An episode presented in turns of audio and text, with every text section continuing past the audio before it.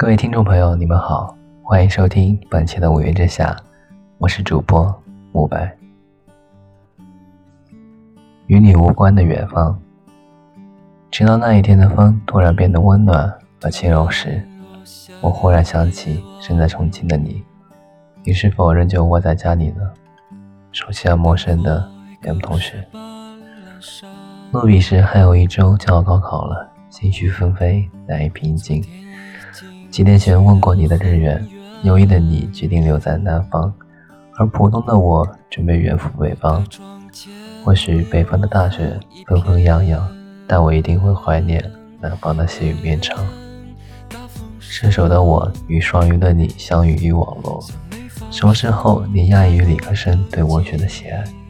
当时的我投稿连连碰壁，你是少数愿意相信我能成功的人。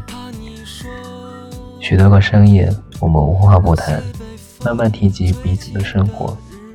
有幸一睹芳言时，双鱼的你虽长发不曾及腰，却有一种静静的美弥漫其间。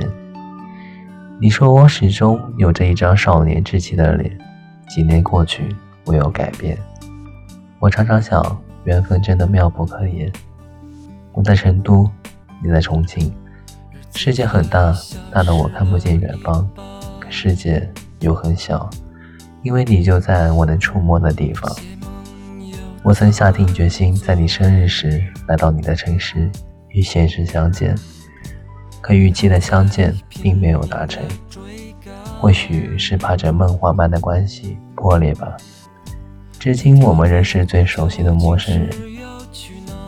三年不长不短，高中的漫长时光，因为你的陪伴显得温暖。而轻柔。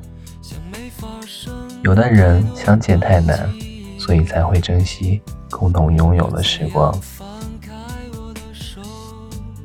我曾以为最伤感的喜欢是冬季里相遇的鱼，离开后再难相见。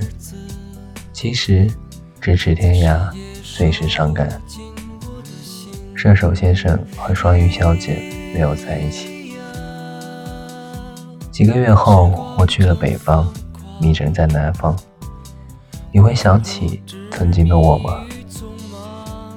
那时十六岁的你我，倘若相遇晚一些，距离远一些，如今十八岁的你我，又会如何呢？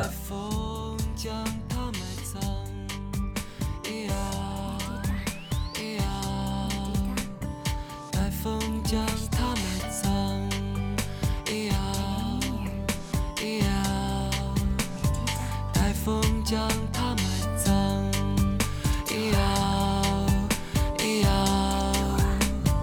我们曾在路上，一样一样，